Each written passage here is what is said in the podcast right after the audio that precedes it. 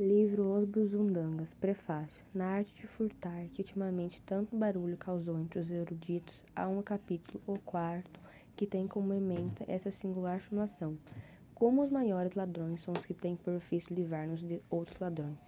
Não li o capítulo, mas abrindo ao caso um exemplar do curioso livro, achei verdadeira a cousa e boa para justificar a publicação dessas despretensiosas notas.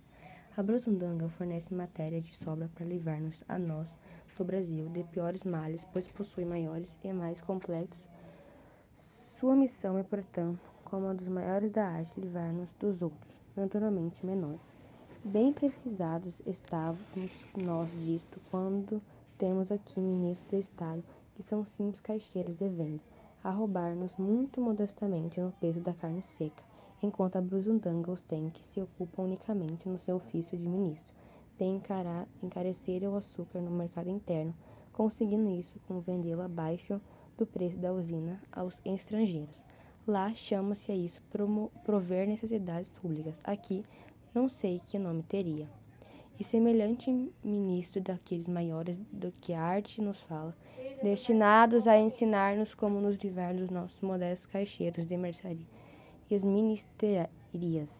Não contente com ter dessas coisas, a Brusundanga possui outras muitas que desejava enumerar todas, pois, to pois todas elas são dignas de apreço e portadoras de ensinamentos proveitosos. Como não poderíamos aproveitar aquele caso de um doutor da Brusundanga, ele mesmo assambarcador de cebolas, que vai para uma comissão nomeada para estudar as causas da carestia da vida e propõe que se adotem leis contra os estancadores de mercadorias. É que este doutor dos maiores, de que nos fala o celebre livrinho, sabia perfeitamente não estancava e tinha o hábito de reservar reservas mentais. Não assambarcava, mas aliviava logo uma grande porção de mercadorias para o estrangeiro, por qualquer coisa, de modo que lhe pa, pa, pauvre homem. Podia até iludir o nosso pobre Peckman. Com este exemplo, os menores daqui poderão ser denunciados por este grandalhão de lá, tão generoso e desinteressado, e o nosso novo poderá livrar-se deles. Conheci na Brusudanga um rapaz, creio que está nas notas, de Rabona de Sarge e Ares de familiar do Santo Vício, mas tre a conte, senão a anticlericalismo que de uma hora para outra se fez reitor do asilo de enjeitados, apandilhado como compadres e frades, depois de ter arranjado um rico casamento eclesiástico, a fim de ver-se com o apoio da sultania, sultaína e do solidel, se fazia ministro ou mesmo manda-chuva da república. Que maior, não acham? E aquele que, tendo sido ministro do imperador da Brusundanga e seu conselheiro, transformou em açougueiro para vender carnes aos vizinhos a dez mil réus de mel coado, graças às inserções que obteve com os prestígios do seu nome, dos seus amigos, da sua família e das suas antigas posições. Enquanto os patrícios pagavam-lhe o dobro, quantos exemplos de lá, bem grandes, nos irão precaver contra os pequeninos de cá? A arte fala a verdade. Outra coisa curiosa da Brusundanga, das grandes oportunidades, é a sua defesa nacional.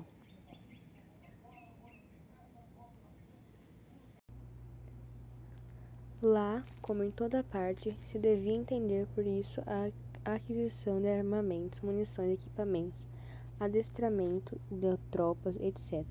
Mas os doges do capte, capete, vide texto, entenderam que não, que era dar-lhes dinheiro para elevar artificialmente o preço da sua especiaria. De que modo? Retendo o produto, proibindo-lhe a exportação de certo limite, com, conquanto se houvesse tenaz, tenazmente oposto a que semelhante me, medida fosse tomada no que to, toca às utilidades indispensáveis da nossa vida, cereais, carnes, algodão, açúcar, etc. É preciso notar que tais utilidades, como já fiz notar, iam para, para o estrangeiro por metade do preço, menos até. Aprendemos por aí a conhecer os nossos menores. Poderia muito bem falar de outros ca grossos casos ali. capaz de nos livrar dos tais pequenos daqui. Mas para quê? As páginas que se seguem vão revê-los e eu dispenso de narrá-los nesse curto prefácio. Pobre terra da Brusundanga, velha na sua maior parte, como o planeta. Toda a sua missão tem sido criar a vida e a fecundidade para os outros, pois nunca os que nela nasceram, as que nela viveram, os que amaram e asseguraram o leite. Tiveram sossego sobre o seu solo, ainda hoje, quando o geólogo encontra nela um queixal de magateiro ou fêmur de propectus, tem vontade de oferecer a Minerva uma hecatombe de bois brancos vivos. Os bonas são tão os bonas são tangidos daqui para ali, corridos, vexados, se têm grandes ideias. Mortos, os seus ossos esperam que os grandes rios de Brusundanga os levem para fecundar a terra dos outros, lá embaixo, muito longe. Tudo nela é caprichoso, evário e irregular. Aqui terreno fértil, úbere, a cola, a cola bem perto, estéril, arenoso. Se é a jusante cobra cal, falta água, se há pramontante, falta cal. As suas florestas são caprichosas também. As essências não se associam, vivem orgulhosamente isoladas, tornando-lhes penosa a exploração. Aqui está uma espécie e outra semelhante só se encontrara mais além, distante. Envelheceu, a está caduca e tudo que vem para ela sofre o contágio da sua antiguidade. Caduquice, contudo e talvez por isso, os seus costumes e hábitos podem servir-nos de ensinamento pois, conforme a arte de furtar diz, os maiores ladrões são os que têm por ofício privar-nos de outros ladrões.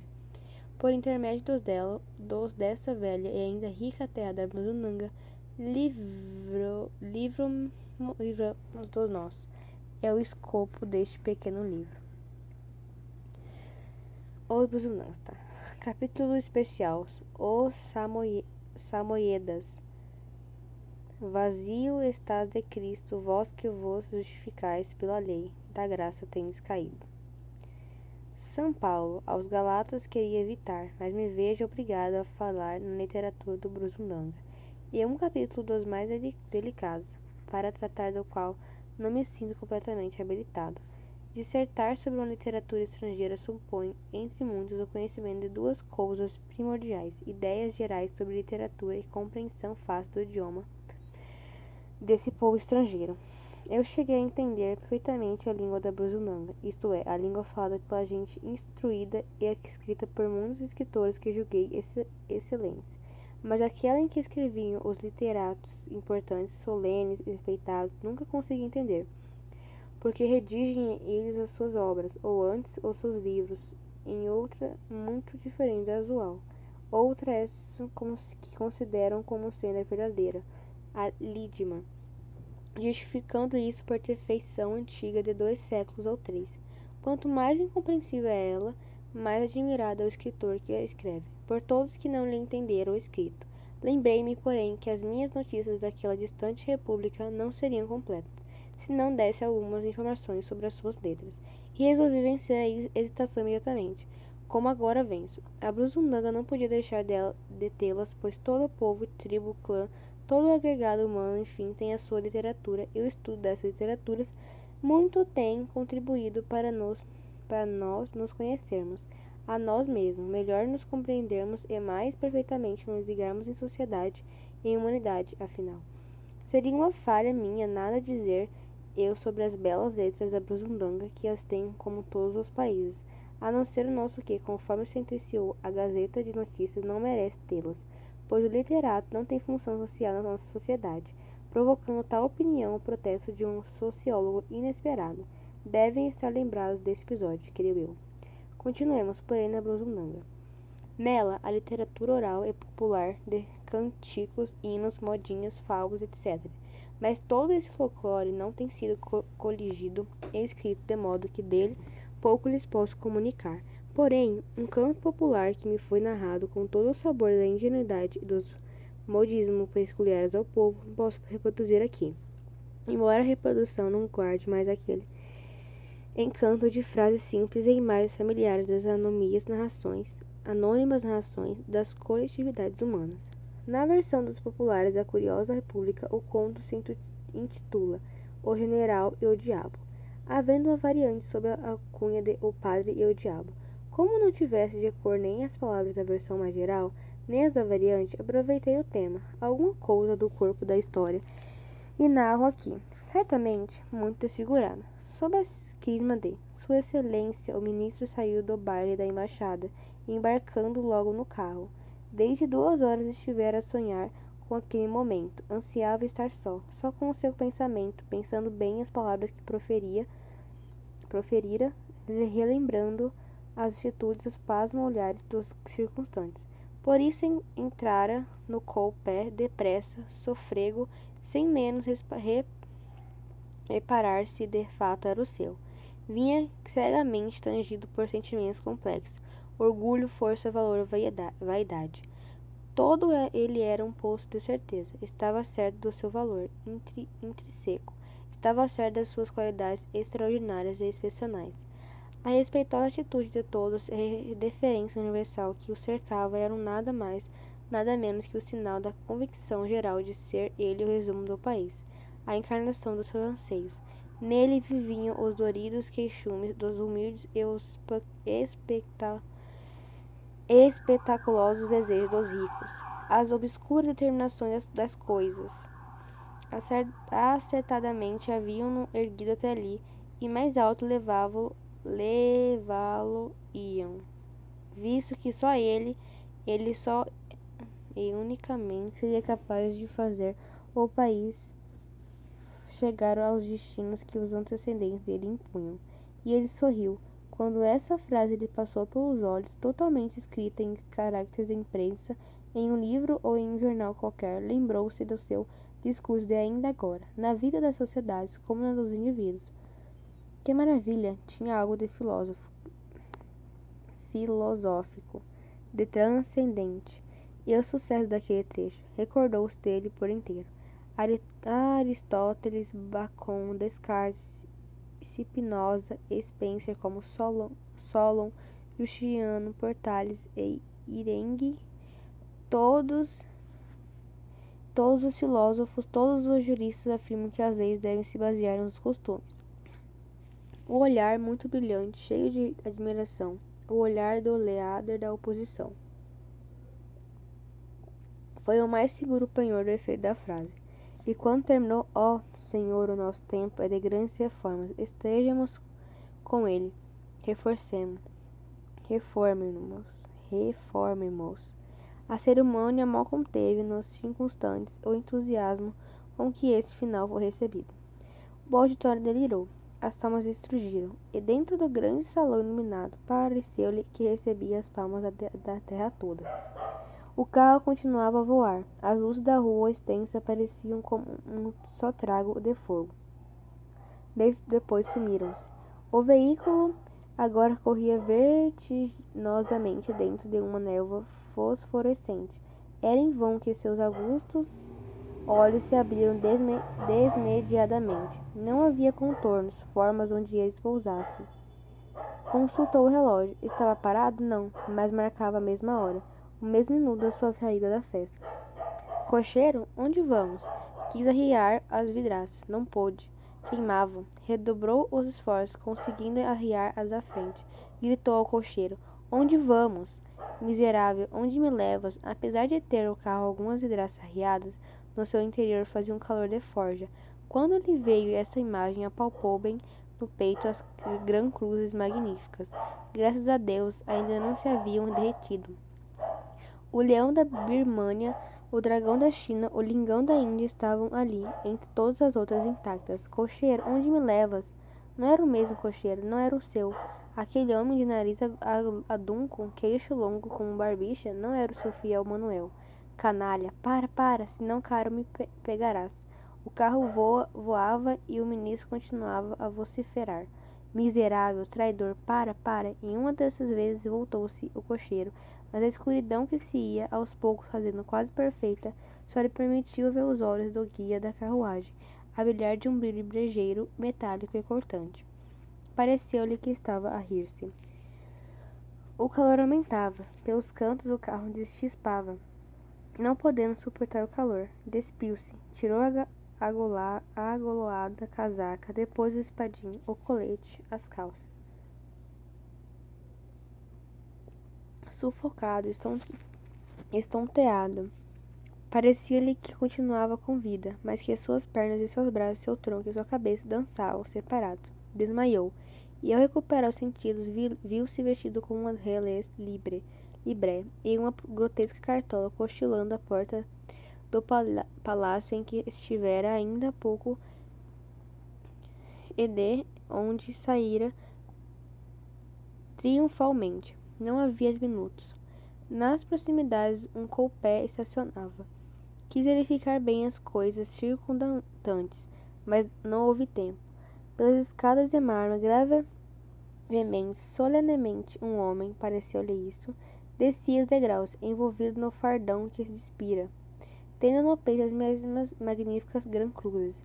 Logo que o personagem pisou na soleira de um só impétuo, aproximou-se abjetamente, como se até ali não tivesse feito outra coisa, indagou: Vossa Excelência, quer o carro?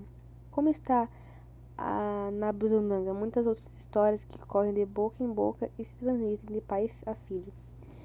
Os literatos, propriamente aqueles de bons vestuários e ademenes de encomenda, não lhes dão importância, embora de todo não desprezem a literatura oral. Ao contrário, todos eles quase não têm propriamente obras escritas. A bagagem deles consta de conferências, poesias recitadas nas salas, máximas pronunciadas na intimidade de amigos, discursos em batizados ou casamentos, em banquetes de figura, figurões ou em cerimônias escolares, cifrando-se as mais datas vezes. As mais das vezes, a sua obra escrita em um plaquete de fantasia de menino, coletâneas de ligeiros artigos de jornal ou no maçudo compêndio de aula, vendido na nossa moeda, a razão de 15 ou 20 mil réis o volume. Estes tais são até os escritores mais estimados e representativos, sobretudo quando empregam palavras obsoletas e são médicos com larga freguesia. São eles lá, na Buzundanga, conhecidos por expoentes e não há moça rica que não queira casar com eles. Fazem-no depressa porque vivem pouco e menos que os seus livros afortunados. Há outros aspectos, vamos ver um peculiar. O que caracteriza a literatura daquele país? É uma curiosa escola literária, lá conhecida por Escola Samoyeda. Não, Escola Samoyeda. Não que todo escritor bruzundanguense pertença a semelhante rito literário. Os mais pretensiosos, porém, e os que se têm na conta de sarcedosos da arte, se dizem graduados, diplomatas nela.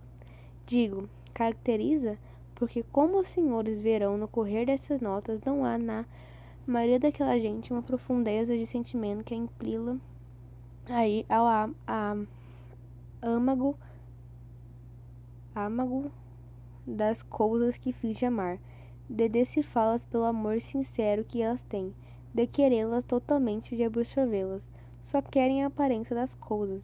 Quando, em geral, vão estudar medicina, não é medicina em que eles pretendem exercer, não é curar, não é ser um grande médico, é ser doutor. Quando se fazem oficiais do exército ou da marinha, não é exercer as obrigações atinentes a tais profissões, tanto assim que fogem de executar o que é próprio a elas. Vão ser uma outra, vão ser ou vão ser uma ou outra coisa, pelo brilho do uniforme. Assim também são os literatos que simulam selo para ter a glória que as letras dão, sem querer arcar com as dores, com o esforço excepcional que elas exigem em troca. A glória das letras só as tem quem a elas se dá inteiramente. Nelas, como no amor, só é amado quem se esquece de si inteiramente e se entrega com fé cega. Os samoyedas, como vamos ver, contentam-se com as aparências literárias e a banal simulação de notoriedade, uma vez por incapacidade de inteligência, em outras por instrução insuficiente ou viciada. Quase sempre, porém, por falta de verdadeiro talento poético de sinceridade e necessidade, portanto, de dis disfarçar os defeitos com pelotices e passes de mágica intelectuais. Tendo convivido com alguns poetas samoedas, pude estudar um tanto desmoradamente os princípios teóricos desta escola e julgo estar habilitado a lhes dar um resumo de suas regras poéticas e da sua estética. Esses poetas da Buzundanga, para dar uma, uma origem altissonante e misteriosa à sua escola, sustentam que ela nasceu do poema de um príncipe samoeda, que viveu nas margens do, do Ártico, nas proximidades do, do Ob Obdolena, na Sibéria, um original que se alimentava de, da carne de da carne de mamutes com, conservados há centenas de séculos nas geleiras daqueles regiões, daquelas regiões. Essa espécie de alimentação do longínquo príncipe poeta dava aos olhos de todos eles singular prestígio aos seus versos e ao seu fundador, embora pouco eles os conhecessem. O príncipe chamava-se Tuk Tuk Fit Fit e seu poema Parikaiton Vakosham o que, o que quer dizer no nosso escalão? O silêncio das renas no campo de gelo. Tuk-tuk, fit-fit. Era descrito pelos salmoedas da Brunung como sendo uma beleza sem parar e triunfal entre as deidades daquelas regiões artísticas. Tudo isso era fantástico, mas graças à credulidade dos sábios do país, só um ou outro desses almados tinha coragem de constatar tais lendas. Como todos nós sabemos, a raça samoyeda é de estatura baixa, pouco menos que as dos lapões, cabelos longos, duros e negros da jade, de jade, vivendo da carne de renas de urso branco quando a felicidade lhe fornece um. Tais homens andam entre nós e fazem caiaques de peles de renas caiaques de peles de renas ou focas que eles empregam para capturar essas últimas. As suas concepções religiosas são reduzidas e os seus ídolos manipansos hediondos, tocos de paus besuntados de pinturas incoerentes, vestem-se os samoyedas com peles de renas e outros animais hiperpóreos. Entretanto, na opinião dos poetas daquela república, que dizem seguir as teorias da literatura do Oceano Ártico, não são os samoedos assim, como contos mais autorizados viajantes, mas sim os mais belos espécimes raça, da raça humana, possuindo uma civilização digna da, da Grécia Antiga. Esta Grécia serve para tudo, especialmente na Brusundanga. Em geral, os, os vastos brusundanguenses, adeptos de tal escola samoeda, como os senhores veem, não primam pela ilustração, e quando se contesta no tocante à beleza de tais esquimós, respondem categoricamente que a devem ter extraordinária, pois quanto mais fria é a região, mais belos são os tipos mais altos, mais louros, e os salmeiros vivem em zona frigidíssima. Não há como discutir com eles, porque todos seguiam por ideias feitas, receitas de julgamentos e nunca se aventuram a examinar por si qualquer questão, preferindo resolvê-las por generalizações quase sempre recebidas segunda ou terceira mão, diluídas e desfiguradas pelas sucessivas passagens de uma cabeça para outra cabeça. Atribui sem base alguma a este tal tuk-tuk a fundação da escola, apesar de nunca lhe terem ido lido as poesias nem a sua arte poética. Sempre procurei saber por que se efeitavam com esse exótico avoengo. As razões psicológicas e eu as encontrarei na vaidade deles, no seu desejo de disfarçar a sua inopia poética com um padrinho esquisito e misterioso. Mas o núcleo da lenda, o grãozinho da areia em torno da qual se conquista grãozinho de areia em torno do qual se concretizava o mito ártico da escola, só ultimamente pude encontrar. Consegui descobrir entre os livros de um inglês, meu amigo Sr. Parsons, um volume de, do Sr. H. T. Shitbilter, de Bristol, Inglaterra. Literature of the Strange Peoples. E encontrei neles alguns versos samoyedas são anônimos, mas os estudiosos de Bristol declaram que os recolheu da boca de um certo Tuck Tuck Tuck?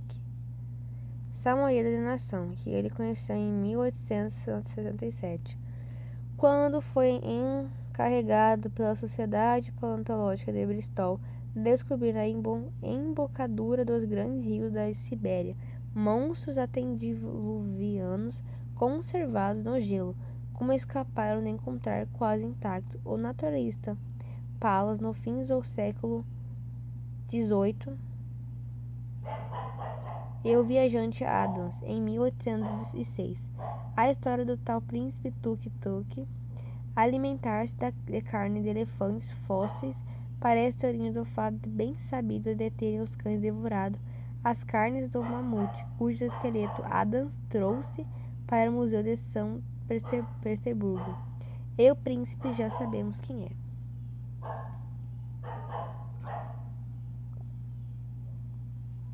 O Sr. Striptease pouco acrescenta algumas poesias que publica, e as que estão no volume trazidas são por demais monstruosas, sempre com o mesmo pensamento, denunciando uma concepção estreita da vida e do universo, muito explicável em bárbaros glaciais. O viajante inglês que conhece o Samoyeda, entretanto, diz que ali e ali que elas são enfáticas, sem quantidade de sentimento ou um acento musical agradável e individual, descaindo quase sempre para melopeia ou tantã e guinaro, quando não alternam uma coisa e outra. Mas não, mas não foi no livro do Sr. Strutbilter que os augustos poetas da Brusundanga foram encontrar as bases da sua escola. Eles não conhecem este tal autor, pois nunca os ouvi citá-lo. Eles, os samoyedas da Brusundanga, encontraram o mestre nos escritos de um tal Chamate ou Chalate, um aventureiro francês que parece ter estado no país daquela gente ártica, aprendido um pouco da língua dela e se servido do livro do viajante inglês para defender uma poética que lhe viera à cabeça. Esse chamate ou chalate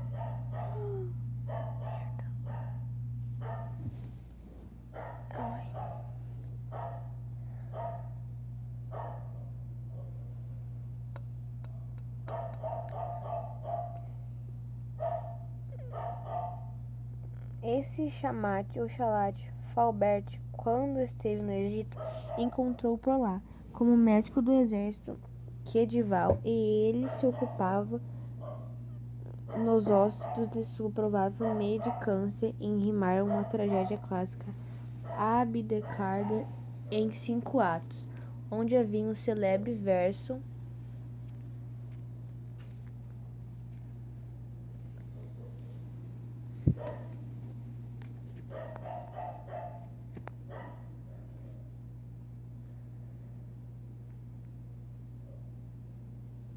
onde havia o célebre verso de que o grande romancista nunca se esqueceu. É o seguinte: Ceste de por Alan que. Ah, isso não. O, escu... o esculápio do Cairo insistia muito nele e esforçava-se por demonstrar que, com semelhante harmonia imitativa, como os antigos chamavam, obtinham traduzir em verso o sonido do galope de cavalo. Havia mais belezas de igual quilate e outras originalidades, não obstante, quando apareceu, foi um louco sucesso de risco muito parecido com o do Tremor de Terra de Lisboa. Aquela celebre tragédia do cabeleireiro André, a quem Voltaire invejou e escreveu, entretanto, ao receber-lhe a obra, que continuasse a fazer sempre cabeleiras, tojor dos perruques, senhor André. Chalat afrontou a crítica não podendo defender-se com os clássicos franceses, apelou para a poesia em língua samoyeda, que conhecia um pouco por ter sido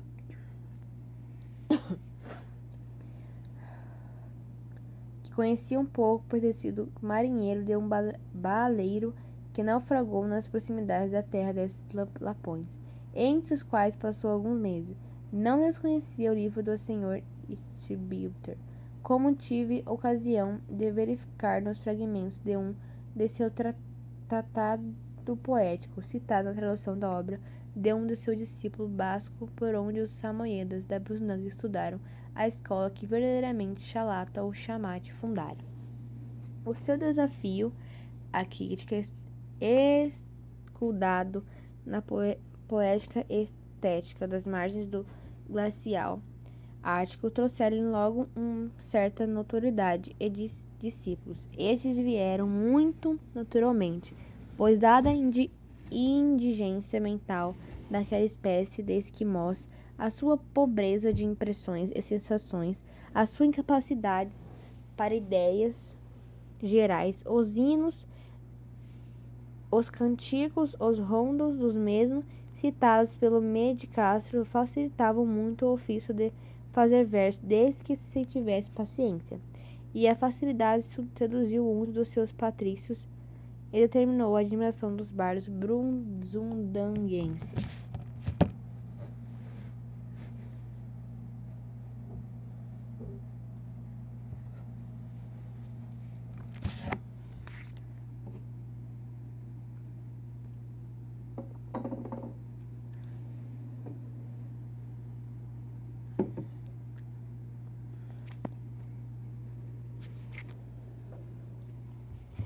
Os discípulos de Chalat ou Chamad tiraram da sua obra regras infalíveis para fazer poetas e poesias e um certo até aplicou a teoria dos erros à sua arte poética.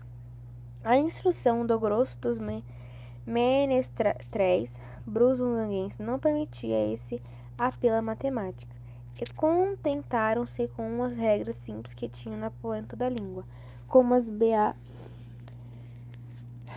beatas as rezas que não lhes passavam pelo coração e outros desenvolvimentos teóricos.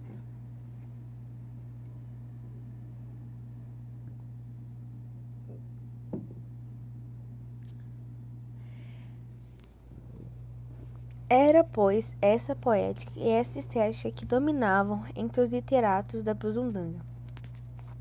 Era assim como seu dogma de arte, donde se originavam as suas fórmulas litúrgicas, o seu ritual, os seus enconjuros, enfim, o seu culto a tal harmonia imitava, que tanto preservava Chalate. Além dessa deusa, havia outras divindades. O ritmo, o estilo, a nobreza das palavras, a aristocracia dos assuntos e dos personagens, quando faziam romances, contos ou dramas, e a medição dos versos que exigiam fosse feita como se tratasse da base de uma triangulação geodésica. Ninguém, no entanto, podia sacar-lhes da cabeça uma concepção geral e larga de arte, ou obter o motivo deles conceberem separados da obra da arte. Esses acessórios, transformando-os em puros manipansos, fetiches isolando-os, fazendo-os perder a sua função natural, que supõe sempre a obra literária como fim. É ela a sua concepção, a ideia anterior que a domina, domina e o seu destino necessário que unica, unicamente regula o emprego deles, graduam o seu uso à sua necessidade e como que ela mesma os dita. Todos os samoeiros limitavam-se, quando se tratava dos tais assuntos, a falar muito de um modo confuso, esto, esotericamente em forma de fundo, com trejeitos de feiticeiros tribais. Não nego que houvesse entre eles alguns de valor, mas os preconceitos da escola os matava.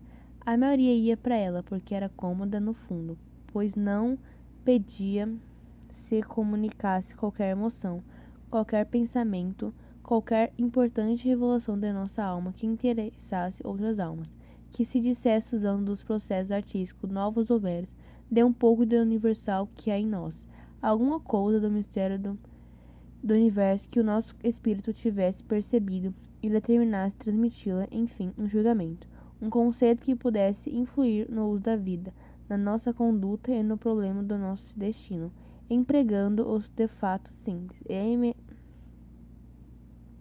elementares, as imagens e os sons que por si só não exprimiriam a ideia que se procura, mas que se acha com eles e se vai além por meio deles.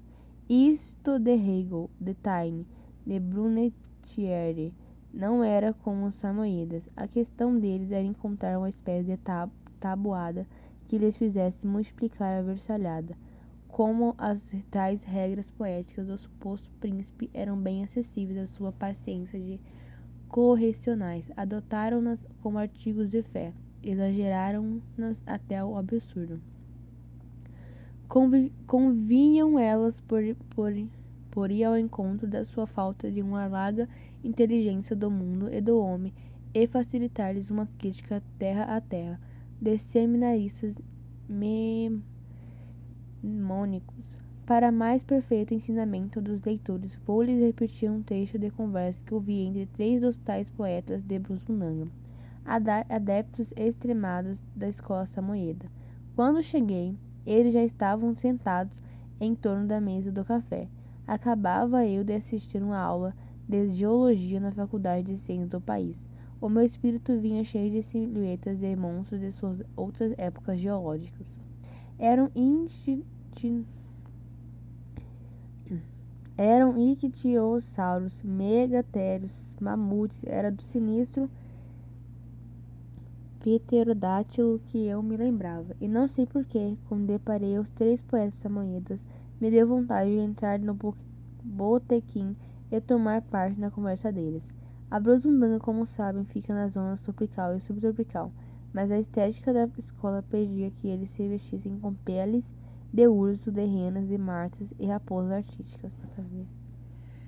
É um vestuário barato para os samoyedas, autênticos, mas caríssimo para os seus parentes literários dos trópicos. Estes, porém, crentes na eficácia da vestimenta para a criação artística, morrem de fome, mas vestem-se à moda da Sibéria.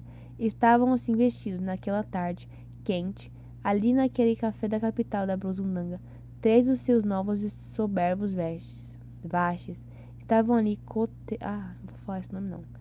O primeiro que tinha aplicado o vernier para medir versos. Abanquei-me e pude perceber que acabavam de ouvir uma poesia do poeta Or Orspikit, pelo amor de Deus. Tratava de lua, de iceberg. Descobri eu por uma e outra consideração que fizeram. Nenhum deles tinha visto um iceberg, mas gabavam os ouvintes a moção com que o outro traduzira em verso o espetáculo desse fenômeno das circunvizinhanças dos polos. Num dado momento, bom nome, Coteuá, disse para Bababá Gostei muito desse teu verso. Aluna loura, linda, leve, luna bela. O autor, cumprimentando, retrucou. Não fiz mais do que imitar tuk-tuk, quando encontrou aquela soberba harmonia imitava soberba harmonia imitativa para dar ideia do luar. Loga curi culela logalo no seu poema Culelau. O Puck, porém, objetou. Julgo-a tu excelente, mas seria escolhida a vogal forte U para basear a minha sugestão imitativa do luar. Como? Pergunto. Ai, perguntou Orskipit. Eu teria dito, ui, lua, uma pula, tu, mu, sua, noite. Há muitas línguas nela, objetou Coteu, alguma coisa. Quantas mais melhor, para dar um caráter universal à poesia que deve sempre tê-lo. Como ensina mestre, defendeu-se ou PUC. Eu, porém, aduziu coteu alguma coisa, com quanto permite, permita nas outras certas licenças poéticas. Tenho por princípio obedecer às mais du duras e rígidas regras, não me afastar delas, encarar encarcerar bem o meu pensamento. No meu caso, eu empregaria a vogal A para harmonia em vista. Mas tuk-tuk fez orskipik, orskipik, ai. Ele entregou o E no tal verso que citou, devido à pronunciação que essa letra lá tem. É um E molhado que evoca bem o luar deles, mas... E com A, como é? indagou Okupuk. O A é o espanto, seria aí o espanto do homem dos trópicos, diante da estranheza do fenômeno ártico que ele não conhece e o assombra. Mas Coteu, Coteunige eu visava o luar. Aqui tem isso. Na harmonia em A também entra esse fenômeno que é o provocador do seu espanto, causado pela sua singularidade local e pela irta presença do iceberg branco fantástico que a lua ilumina. Bem, perguntou o autor da poesia, como você faria, Cotonige? Eu diria, a lua acaba de calar a caraça parva. Mas não teria nada a ver com o tema da poesia, objetou Urkupuk. Como? O iceberg toma as formas mais variadas. Demais, há sempre onde encaixar, seja qual for a poesia, uma feliz imitativa. Você tem razão, aplaudiu Urkupuk. Orski... Meu Deus, não tinha nome melhor, não. Orski... Orspikit concordou também e prometeu aproveitar a maravilhosa trouvalhe, trouvalhe do amigo de letras. Coteunige era considerado como um grande poeta samoyeda e tinha mesmo estabelecido com os sentimentos de todos eles as leis científicas da escola perfeita, a samoyeda, que ele definia como tendo por escopo não exprimir coisa alguma com relação ao assunto visado, ou dizer sobre ele pomposamente as mais vulgares banalidades. Dentre eles, as, as leis que estatu... oh, meu Deus, estatuía, eu me lembro de algumas, algumas, eilas. Primeiro, sendo a poesia o meio de transportar o nosso espírito do real para o ideal, deve ela ter como principal função provocar o sono, estado sempre profícuo ao sonho. Segundo, a monotonia deve ser sempre procurada nas obras poéticas. No mundo, tudo é monótono. Tuk-tuk. Terceira, a beleza de um trabalho poético não deve ressaltar nesse próprio trabalho. Independente de qualquer explicação, ela deve ser encontrada com explicações ou comentários fornecidos pelo autor ou por seus íntimos. Quarto, a composição de um poema deve sempre ser regulada pela harmonia imitativa em geral e seus derivados e muitas outras de que assim, mas julgo que só essas ilustram perfeitamente o absurdo da qualificação de lei científica da arte. Alhos com bugalhos denuncia esta denominação, de modo cabal a sua incapacidade para grudar ideias, noções e imagens.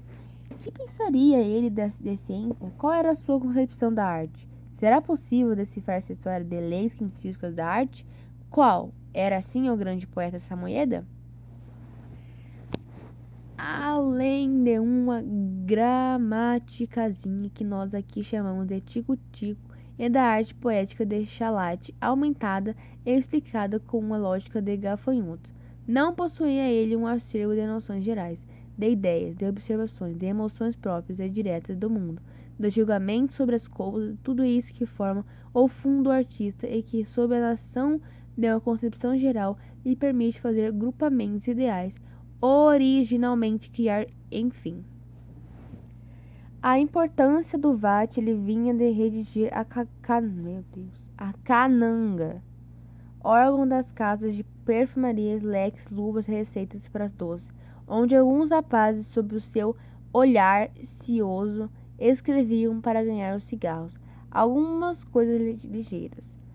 O barbo Samoyeda tomava, entretanto, a cousa a sério, como se estivesse escrevendo para Revue de Dux Mondes uma fórmula de mãe benta, e evitava o mais possível que alguém tomasse pé na puril a cananga. Era essa a sua máxima preocupação de artista.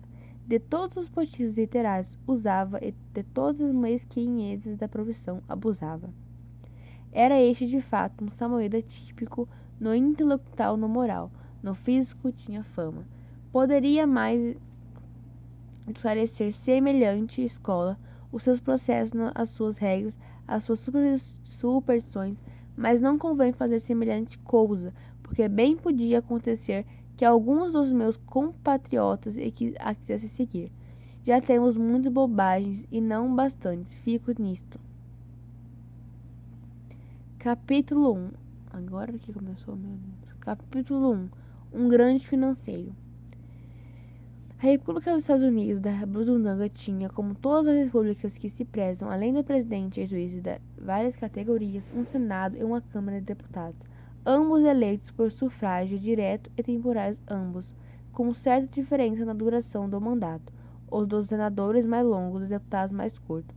O país vivia de expedientes, isto é, de 50 em 50 anos descobria-se nele um produto que ficava sendo a sua riqueza.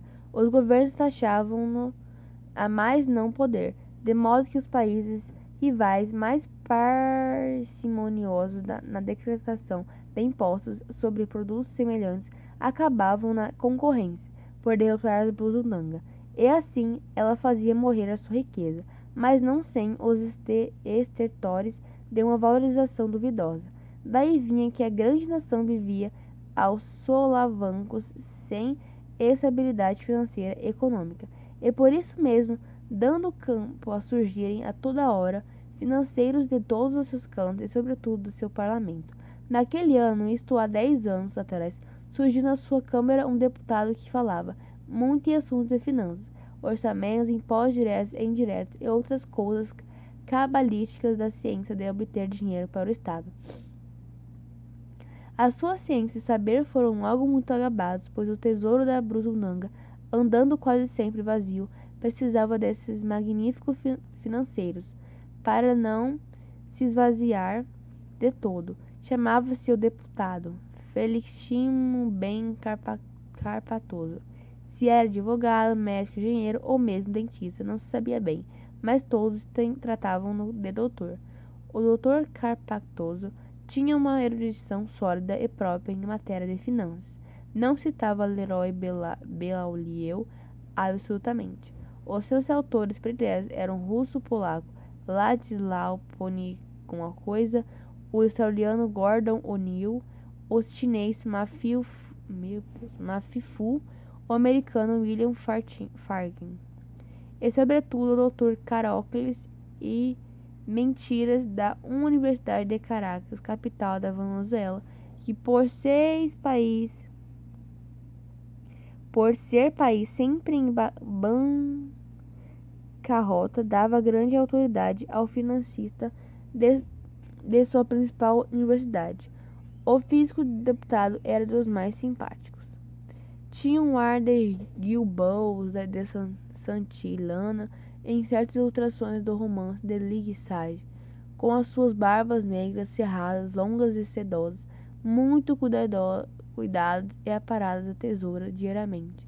A tez era de um moreno espanhol, os cabelos abundantes e de azeite, os olhos negros e brilhantes, e não largava pileteira, piteira de ambar, com com guarnições de ouro, onde fumegava sempre um charuto caro. O seu saber em matéria de finanças e economia política determinava a sua constante escolha para relatar do orçamento da Receita. Era de ver como ele escrevia um substancial prefácio ao seu relatório. Não me recordo de todas as passagens importantes de algum deles, mas de certas é é pena que sejam tão poucos.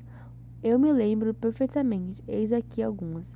Para o orçamento de 1908, o Dr. Carpatoso escreveu o seguinte trecho profundo: Os governos não devem pedir às populações que dirigem em matéria de impostos mais do que, mais do que elas possam dar, afirma Ladislau Pony alguma coisa. Pony A nossa população é em geral pobríssima e nós não devemos sobrecarregá-la fiscalmente. Não impediu isso que ele propusesse o aumento da taxa sobre o bacalhau da Noruega, pretextando haver produtos similares nas costas do país. No orçamento do ano seguinte, ainda como relator da Receita, ele dizia: é missão dos governos modernos em países de fraca iniciativa individual, o nosso espaço é fomentar o aparecimento de riquezas novas, no dizer de Gordon O'Neill. A província dos Jazidas, segundo o sábio professor francês, é um coração de ouro sob um peito de ferro. O pico de Ita... Nome, pelo amor de Deus. O pico de Itabi, ai, etc. E lembrava a Câmara que indicasse medidas práticas para aproveitamento do ouro e do ferro da província das Jazidas. A Câmara e o Senado ouviram-no e voltaram algumas centenas de contos para uma comissão que estudasse o meio prático de aproveitar o ferro da rica província central.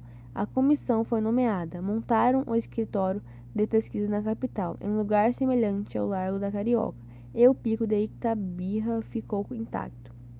A fama do Dr. Carpatoso subia e a sua elegância também. Fez uma viagem à Europa para estudar o mecanismo financeiro do país do Velho Mundo. Voltou de lá naturalmente mais sábio, que porém ele trouxe de fato nas malas e foi verificado pelos elegantes do país foram fatos, botas, chapéus, bangalas, denier, bateu, bate, betel, como dizem os smarts das colônias francesas da Ásia, da África, da América e da Oceania. Arreado de novo e inteiramente europeu, o Dr. Carpatoso começou a figurar nas secções mundanas dos jornais, e vencendo o senhor Michel de Longueville, outro deputado da Brusundanga, foi tido como o parlamentar mais chique do Congresso Nacional. A elegância do Dr. Michael de, de Latour de Avergene, Avergene, Avergene é um tanto espesada. Tem algo da solidez lusitana quando enrijou os músculos ao machado no cep, no cepos dos açougues. A do doutor bem carpatoso é mais leve, mais ligeira, mais nervosa. Parece ter sido obtida com o exercício de, do florete.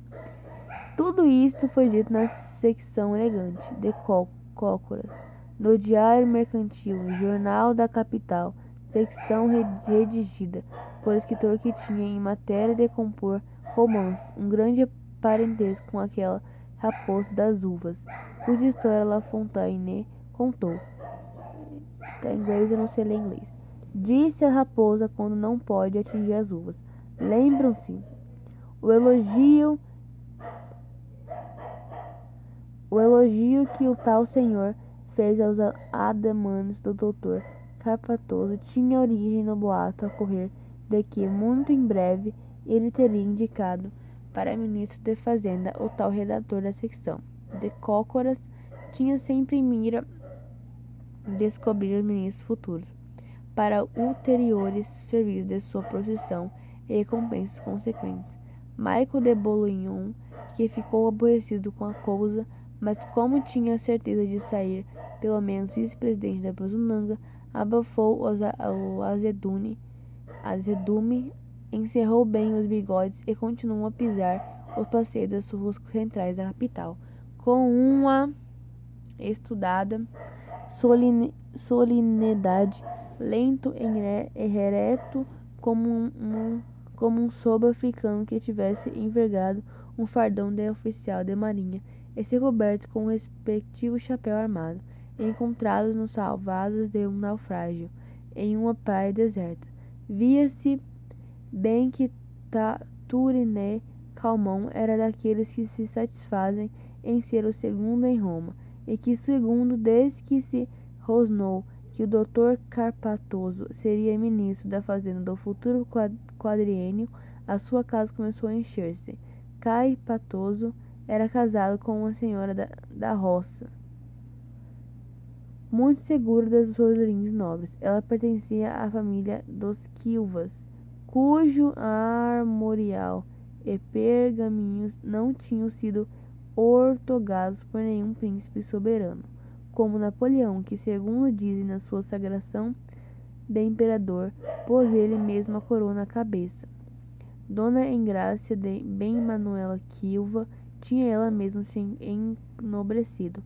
Félix Chimo, com, Félix Chimino, como bom financeiro que era, possuía qualidades arpagonescas da economia poupança, de forma que se zangava muito com aquelas despesas de chá e biscoitos que era obrigado a oferecer aos visitantes, a fim de não mexer nas encomendas, não mexer nas economias que fazia sobre seu subsídio, teve a ideia genial de fundar uma casa de herbanário em uma espécie de rua larga de São Joaquim, da capital da República da Brusundanga.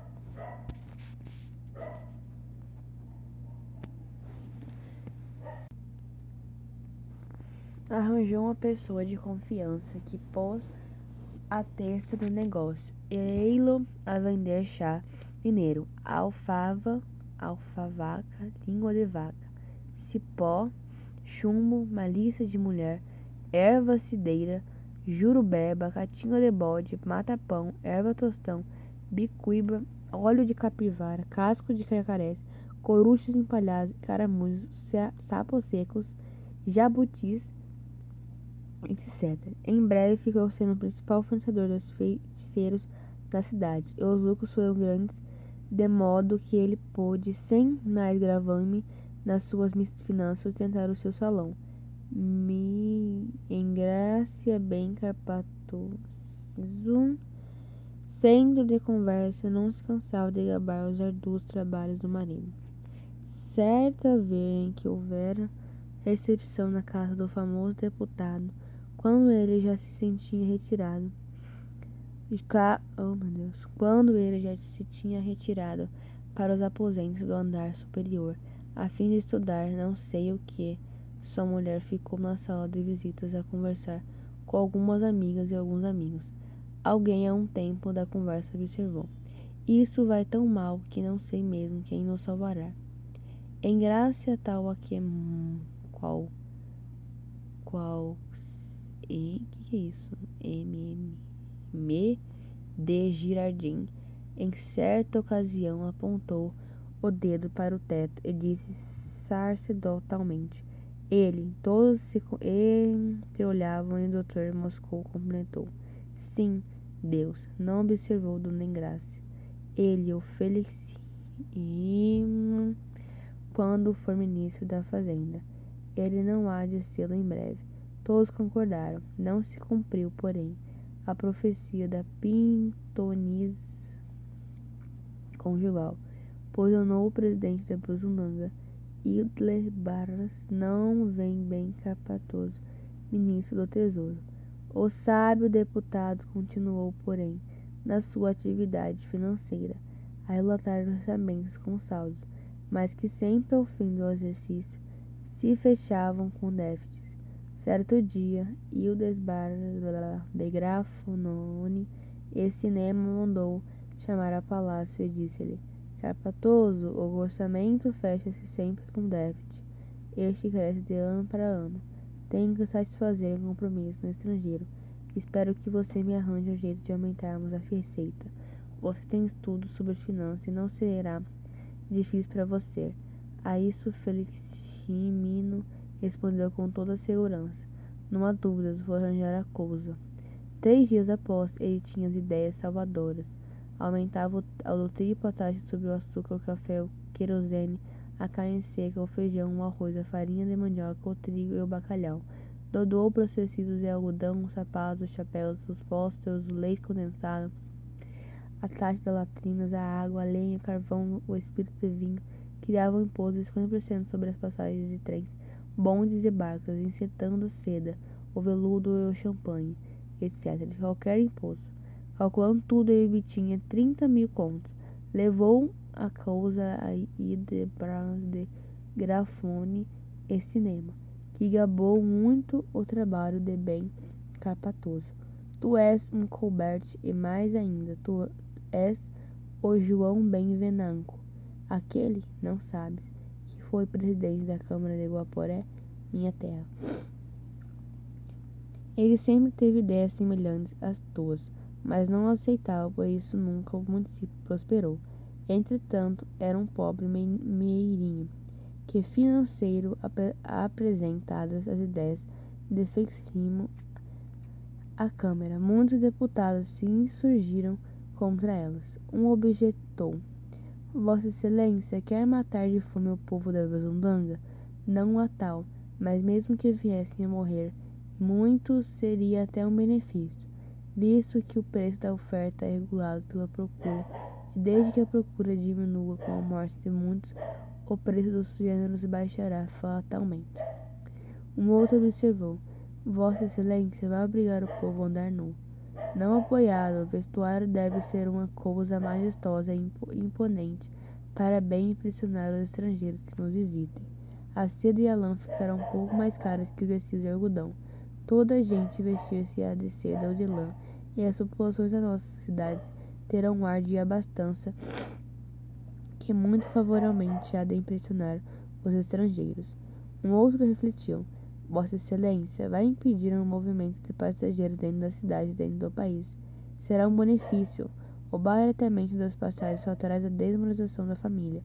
Com as passagens caras diminuirão os passeios, os bailes, as festas, as visitas ou piqueniques. Consequentemente, os encontros de namorados e na procura de casas perfeitas, suspeitas, etc. De forma que os adultérios e as seduções sensivelmente hão de ser mais raros.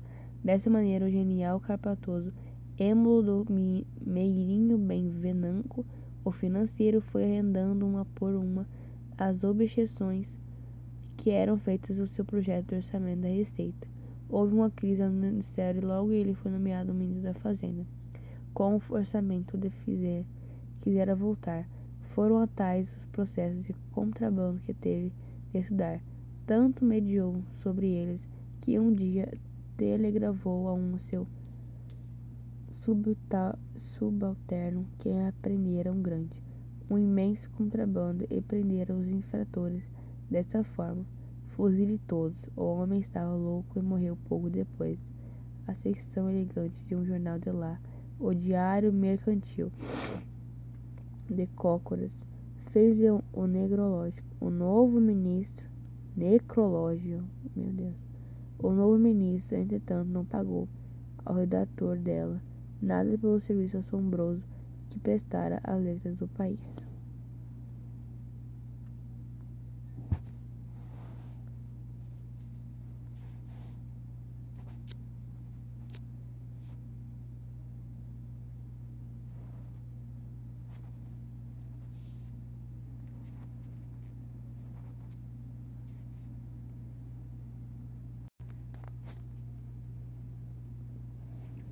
Capítulo 2 A nobreza de Bazundanga Um leitor curioso e simpático, por ser curioso, escreveu-me uma amável cartinha, pedindo-me esclarecimentos sobre os usos, os costumes, as instituições civis, so sociais Obrigada. e políticas da República dos Estados Unidos da Bazundanga. Diz-me ele que procurou informações de tal país em compêndios de geografia, em dicionários da mesma disciplina e várias obras nada encontrado a respeito. O meu simpático leitor não me disse que obras consultou, mas certamente ele não procurou informações nos livros que provém de Bozundanga. Manda imprimir, desculpa dando fabulosos lucros aos impressores e editores, livros escritos em várias línguas e destinados a fazer a propaganda do país no estrangeiro. É estranho, pois que por meio de tais livros muita gente tem feito fortuna e adquirido notoriedade nos corredores das secretarias nos desvãos do tesouro da República da Brusundanga. Pode ter acontecido, entretanto, que o meu leitor amigo o estivesse procurado nas livrarias principais, mas não é aí que eles podem ser encontrados. As obras que a República manda editar para as propagandas de suas riquezas e excelências, logo que são impressas completamente, distribuem-se as mancheias por quem as queira, todas aceitavam e logo passa, passam adiante, por meio de venda. Não julgue o meu correspondente que os sebos as aceitem são tão mofinas, tão escandalosamente mentirosas, tão inflamadas em um optimismo de encomenda que ninguém as compra, por sabê-las falsas e destituídas de toda e qualquer honestidade informativa, de forma a não, oferecer, a não oferecer nenhum lucro aos revendedores de livros, por falta de compradores. Onde meu leitor poderá encontrá-las, se quer tiver informações mais ou menos transbordantes de entusiasmo pago é nas lojas de merceiros, nos açougues, nas quitandas, assim mesmo em fragmentos, pois todos os pendem nas repartições públicas para vendê-las a peso a peso aos oh, meu Deus, retalhistas de carne verde, aos vendeiros, aos vendedores de couves Contudo, a fim de que o meu delicado missivista não fique fazendo, meu, fazendo mau juízo Ao meu respeito, vou dar-lhe algumas informações sobre o poderoso e rico país da Brusundanga. Hoje lhe falarei das nobrezas da grande nação. Proximamente, em artigos sucessivos, tratarei de outras instituições e costumes. A nobreza da Brusundanga se divide em dois grandes ramos, tal qualmente como na França de outros tempos, em que havia a nobreza de toga e da espada. Na Brusundanga existe a nobreza doutoral e uma outra que, por falta de nome mais adequado, eu chamarei de palpite. A aristocracia doutoral é constituída pelos cidadãos formados nas escolas, chamadas superiores, que são as de medicina, as de direito e as de engenharia. Há de parecer que não existe aí nenhuma nobreza, que os cidadãos que obtêm títulos em tais escolas vão exercer uma profissão como outra qualquer. É um engano, em outro qualquer país isso pode se dar, na Brusundanga não. Lá o cidadão que se asma de um título em uma das escolas citadas obtém privilégios especiais, alguns constantes das leis e outros consignados nos costumes. O povo mesmo aceita esse estado de coisas e tem um respeito religioso pela sua nobreza de doutores. Uma pessoa da plebe nunca dirá que essa espécie de Brahmani tem carta, diploma, dirá tem pergaminho. Entretanto, o tal pergaminho é de um medíocre papel de, Holanda, de Holanda. As moças ricas não podem compreender o casamento senão com o doutor, e as pobres, quando alcançam um matrimônio, dessa natureza enche de orgulho a família toda, os colaterais e os afins. Não é raro ouvir alguém dizer com todo orgulho: Minha prima está casada com o Dr. Bacabal. Ele se julga também um pouco doutor. Joana de Arc não enobreceu as parentes?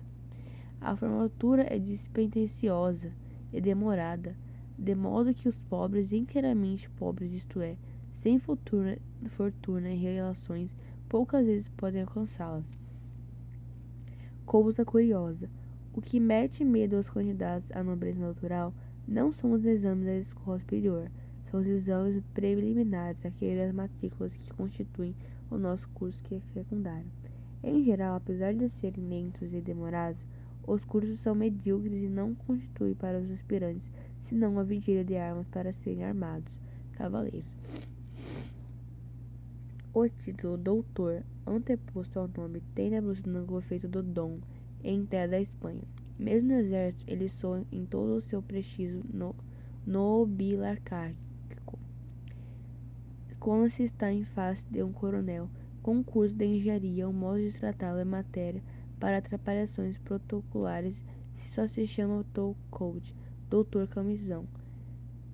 Ele ficará zangado porque é coronel. Se se se o designa unicamente por coronel, ele julgará que o seu interlocutor não tem grande consideração ao seu título universitário militar. Os produndentes, quando se dirigem a tais pessoas, juntam os dois títulos, mas há ainda aí uma dificuldade na pretendência deles, isto é, se se devem consignar tais senhores por doutor coronel ou coronel doutor. Está aí um, pro, está aí um problema que deve merecer acurado estudo do nosso sábio Mairink, se o nosso grande especialista em coisas protocolares resolver o problema, muito ganhará a fama da inteligência brasileira. Quanto aos costumes, é isso que se observa em relação em relação à nobreza doutoral. Temos agora que ver no tocante às leis o nobre doutor tem prisão especial, mesmo em se tratando dos mais repugnantes crimes. Ele não pode ser preso como qualquer do povo. Os regulamentos rezam isto, apesar da Constituição, etc, etc. Tendo crescido imensamente o número tendo crescido imensamente o número de doutores, eles ou seus pais, sogros, etc., tratam de reservar o maior número de lugares do Estado para eles. Capciosamente, os regulamentos da Brasunanga vão conseguindo se desiderar. Assim que é os simples lugares de alcaídes de polícia, equivalentes aos nossos delegados, cargos que exigem o conhecimento de simples rudimentos de direito. mas muito tirocínio e hábito de lidar com malfeitores só podem ser exercidos por advogados nomeados temporariamente.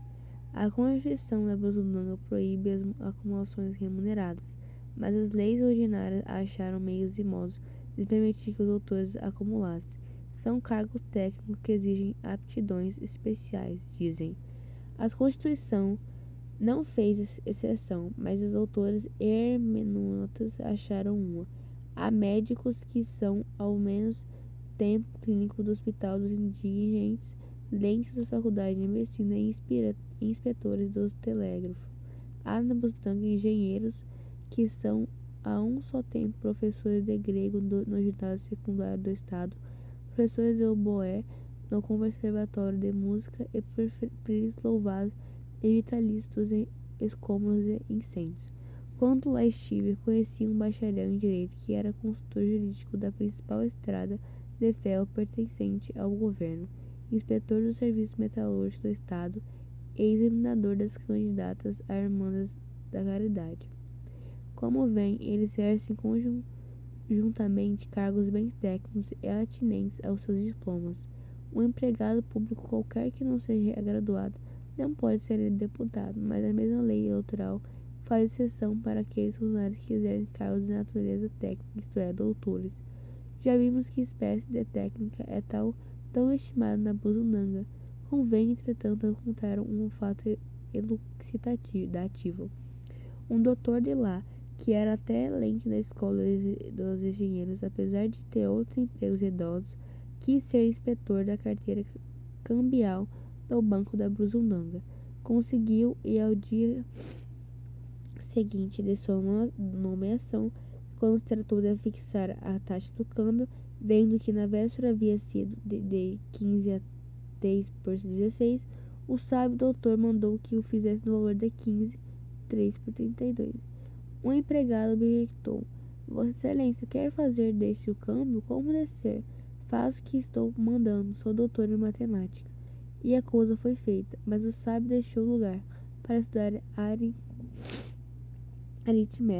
aritmética. Continuemos a citar fatos para que essa nação tenha maior cunho de verdade, apesar de que muita coisa possa parecer absurda aos leitores. Certo dia, li nos atos oficiais do Ministério de Transportes e Comunicações daquele país o seguinte: F.A. Amanuense dos Correios da província dos Cocos, Cocos pedindo fazer contar, constar de seus assentamentos o seu título de doutor em medicina, deferido. O pedido no despacho dispensa qualquer comentário, e por eles todos podem aquilatar até que ponto chegou. Na Brusundanga, superstição doutoral, um amanuense que se quer recomendar por ser médico é fato que só se vê no interessante país da Brusundanga. Outros casos eloquentemente compra comprovativos de que venho expondo posso ainda citar. Vejamos, há pouco tempo no Conselho Municipal daquele longínquo país votou-se um orçamento dobrando e triplicando todos os impostos. Sabemos que ele demitiu os impostos sobre os médicos e advogados ainda mais sabe que ele diminuiu. Quando se tratou de organizar uma espécie de serviço militar obrigatório, o governo Bolsonaro, não podendo incitar totalmente os aspirantes a doutor, consentiu que eles não residissem e comessem nos quartéis, no intuito piedoso, piedoso de não lhes interromper os estudos. Entretanto, um caixeiro que fosse sorteado perderia o emprego, como todo e qualquer emprego empregado de casa particular. Há nessa nobreza doutoral uma hierarquia como em, em todas as aristocracias. O mandarinato chinês, a qual muito se assemelha essa nobreza da Brabazunanga, tem os seus mandarins botões de sáfira, de topaz, de rubi, etc. No país em questão, ele não se distingue por botões, mas pelos anéis, no intuito de não fatigar os leitores. Vou dar-lhes um quadro sintético de tal nobreza da Bruzunanga com a sua respectiva hierarquia colocada em ordem descendente. Guardem-no bem, ei-lo com as pedras dos anéis. Médicos, esmeraldas, advogados, rubim. Engenheiros, safira, engenheiros militares, turquesa. Doutores, engenheiros, geógrafos, safira e certos sinais no arco do anel. Farmacêutico, topázio, dentista, granada. Em linhas gerais, são essas as características mais notáveis da nobreza doutoral da Buzundanga. Podia acrescentar outras sobre todos os seus graus. Lembrarei, porém, ao meu correspondente que os três primeiros graus são mais ou menos equivalentes, mas os três últimos gozam de um abatimento de 50% sobre o conceito que se faz dos primeiros. Da outra nobreza tratarei mais tarde, deixando de lado as meninas das escolas normais, com os seus bonés da Universidade Americana e os bacharéis em letras de, da Buzundanga, porque lá não é, são considerados nobres. Entretanto, as primeiras têm um anel distintivo que parece uma montra de joalheria pela quantidade de pedras que possui e os títulos anunciam seu curso com apolo vulgar. Ambos esses formados são lá considerados como falsa nobreza.